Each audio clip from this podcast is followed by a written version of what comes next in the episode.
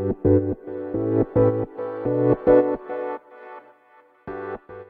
ようございます。ケンチロです、えーこのチャンネルはですね、脱サラフォトグラファーでエンジニアのケンチロが最新テック系情報やフリーランスの方に向けて情報発信しているチャンネルになります。いやー、週末、F1、F1 だったんですよ。F1 日本グランプリでだいぶ盛り上がってたみたいですね、鈴鹿は。すごい人数だったみたいですね。なんか去年よりも1万人ぐらい多い人が来てたとかで、あのー配信というか、現地のライブ中継を見てても、もうスタンドが全部埋まっちゃってるような状態ですごい盛り上がりだったみたいですね。で、えー注目してる日本人ドライバーの角田君は、いやー、同僚に、同僚にやられちゃいましたね。まあちょっと流れがなかったのとね、同僚に抑えられたらちょっと辛いねっていう、ちょっとフラストレーションがあれはたまりそうなレース展開で見ててもね、もどかしかったっすね。まあ、しゃあないっす。F1 はね、あのーこういう流れのスポーツなので、なかなかね、うまくいくときはなんかトントンとうまくいって、ダメなときはどんどんどんどんダメになっていくというね、なんか面白いスポーツですよ。そういう意味では見てても。本当になんかね、ただ単に速い人が勝つんじゃなくて、いかに流れをつかめるか、まあビジネスに似てるかもしれないですね。っていうスポーツなので見ててもすごい面白かったで、面白かったですね。うん、なかなか見ててフラストレーションたまたまりましたね。鈴鹿ってね、あの抜きにくいんですよね。コースによって抜きやすいコース、抜きにくいコースっていうのがあるんですけども、今の F1 マシンの構造上、どうしてもね、鈴鹿は抜きにくいコースなので、より顕著でしたね。あの強いものはより強く、弱いものはどんどん弱くっていうようなサーキットなので、もう今の資本主義を見るような大げさか、ちょっとそれは大げさか、のような、まあ、レースでしたね。面白かったです、でも、レース展開としては。はい。ホンダのね、パートナーである逆や、レッドブルのパートナーで今、ホンダがね、活躍してますけども、ホンダの、レッドブルホンダの、えーなんだ、コンストラクターズポイント、まあ、チームのね、優勝が決まった、めでたい一日だったので、見てて楽しかったですね。来年の F1 鈴鹿は春なので、そう、毎年ね、秋にやってたんですけども、なんか秋台風よう来るやんみたいなことで、春に、桜の季節にやるらしいので、もう半年後にはもう一回鈴鹿見れますが、どうなってるやら、楽しみですね。はい。では、ちょっと今日の本題。今日の本題はね、ちょっとね、ガチで、ガチで有益なことを言うんで、ガチで、久々にガチで有益なことを言うんで、ぜひ聞いていて、まあ、ここまで聞いてくれた人は絶対聞いてるでしょ。うん、聞いていってください。では本題行ってみましょう。シャキーンということで、タイトルね、どうしようかなーってまだ迷ってるんですけども、うんとね、3年目のフリーランスは、繁忙期の、えー売上アップを考えるな、ぐらいの感じかな。っていう感じでいこうかなと思ってるんですけども、どういうことかというと、えっとね、売上ってこう年間をね、通して見てみると、まあ、フリーランスの場合ね、個人事業主の主の場合、まあ、どっかの企業でずっと下請けでやってるとかじゃなくて、うーん、なんだろう、自分で仕事取ってきて、自分で仕事回して、自分で納品しているような、まあ僕みたいな人ですね。カメラマンとか、うん、あとはなんだろうね、うーん、デザイナーとかもそうかな。自分でお仕事取ってきて、えー納品するみたいなことをやってる方っていうのは、必ずね、繁忙期と閑散期っていうのが、まあ、ほぼ出てくるんですよ。カメラマンは顕著ででしてね、顕著ででしてね、えっ、と、春、秋は繁忙期です。うん、4月、3、4、5、まあ6かかるぐらい。と、秋は9、10かな。11の上旬ぐらいまでは、まあ何やってるカメラマンでも大体繁忙期なんじゃないかな。かたや、えー12月、1月、年末年始ですね。あとは、お盆がある8月なんかは、閑散期になります。これ B2B でも B2C でも似てるんかもしれないですけど、僕 B2B 中心にやってるんですけども、まあ、B2B はね、あのな年末年始はもうなんか休みもあるし、うーん、なんちゅうの？なんか広告とかやってる場合じゃないよね、みたいなのが多かったりしますね。で、お盆もそうですね。お盆も休みがあるから、まあ、本業の方でね、集中して、広告を考えてるような時間じゃない、みたいな。で、えっと、デザイン会社、ホームページ制作会社にとっても、結構ね、年末納品とか、お盆前納品っていうのがあって、えー7月とかね、なので撮影がすごい忙しいんですよ。で、僕らが写真を納品して、そこから最終成果物を作ってクライアントに納品なのでそのお盆前納品っていうのは撮影は大体7月とかに来ることが多いので7月はね忙しかったりするんですけどそのお盆の直前とかなってくるとまた直後になってくると閑散期って言われる、まあ、いわゆる暇な時になってしまうんですね。うん、こんな感じで、まあ、大体フリーランスやってたら、うん、その売り上げのね月による上下っていうのは結構出てくるのかなっていうふうに思うんですがここでポイントです。えー、10月とかね、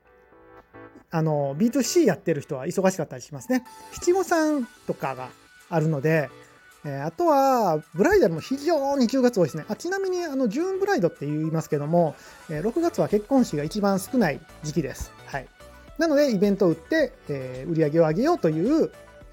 なんていうかな、ブライダル業界のあれですね。あれです。はい。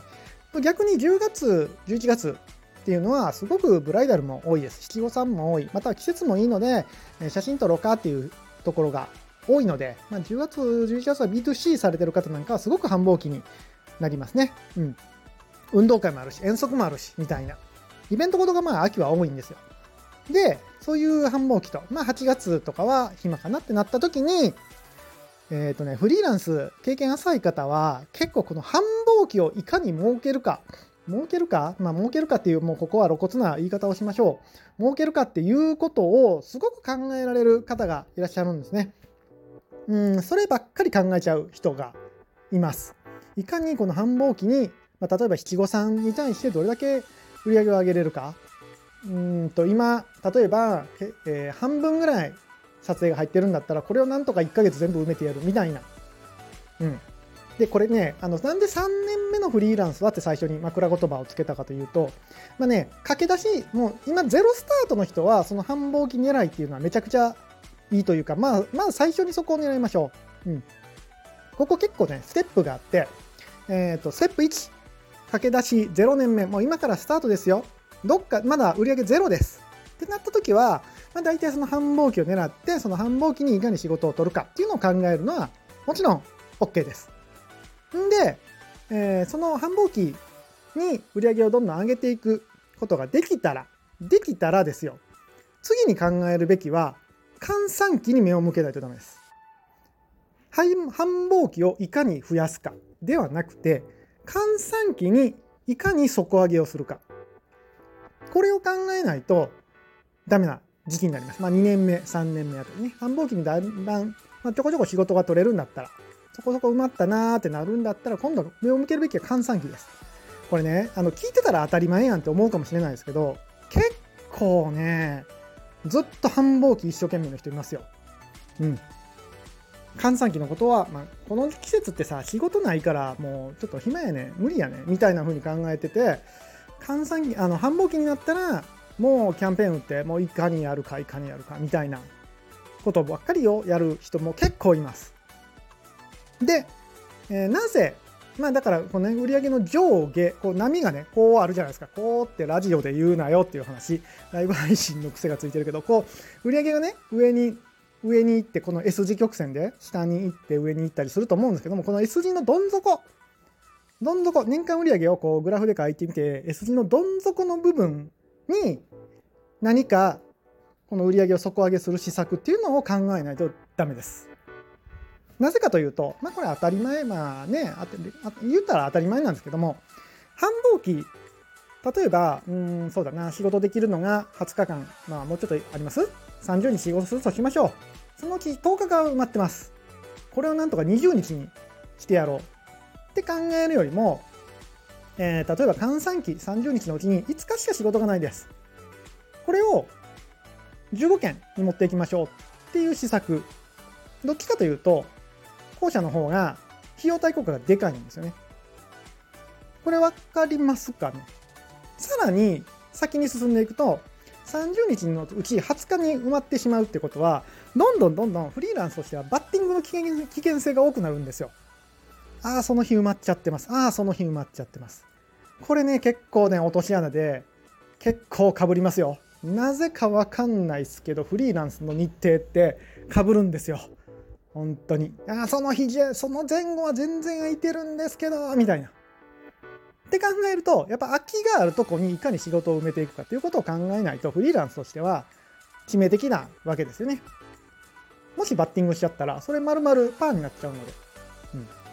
でやっぱり労力的にももちろんね換算期に売り上げ上げるって難しいですよ。だから換算期って言われる売り上げ簡単に上がるんだったらねそこ換算期じゃないんで。でも、え、そこを真剣に考えることで、え、逆にさ、えっと、ミニマム、ボトムの底上げっていうことは、これ全体の底上げになるんですよ。うまくいけば。換算期の売上アップだけではなくて、例えば換算期に売上5万円アップできたとしたら、繁忙期も5万円アップする可能性が高いんですよね。全体的な底上げになる可能性が非常に高い。逆に繁忙期で仮に10万アップしたとしても、それは繁忙期の10万なんですよ。まあ、もちろんやり方にもよりますけどね、多くの場合はそうなります。繁忙期に目を移してると、そういう売上のアップの仕方になります。なので、僕ら、まあ3年目ぐらい、2年目、僕ら、僕はもっと生きてますよ。もっとやってますけども、2年目、3年目のフリーランスは、売上が低い時に全体の底上げができないかっていうのを考えて動くっていうのが非常に重要になりますよ。というお話でした。分かったかな？伝わったかな？どうかな？分かったって方、ぜひちょっとあのコメントで、まあ、分からんかった方も、ここちょっと分かりにくかったですみたいな。え、どういうこと？みたいな。あの、分からんかった方、どういうこと？だけでもいいんで、コメントを書いていただいたらもうちょっと詳しく説明します。これぶっつけ本番で喋ってるんで、なかなかうまく喋れてない部分もあるかもしれません。今日はめちゃくちゃ久々に有益な、真面目なお話をさせていただきました。こういう放送もいいなって思った方はぜひ、いいねボタンやら、え、コメント欄でもっとこういう放送聞きたいですとか書いていただけると、Twitter とかで書いていただけると非常に嬉しいんで、ぜひよろしくお願いします。たまにはこういう真面目な話もしていきますんで、引き続きフォローいただければと思います。明日からはこの反動でくだらない話かもしれませんが、いや、もうちょっと真面目な話もやっていこうかな。ということで、えー、月曜日、週の頭、昨日は巨人は快勝、今日はどうなるやら、ね、どうなるやら。では皆さん明日もヒーローの心でありがとうございました。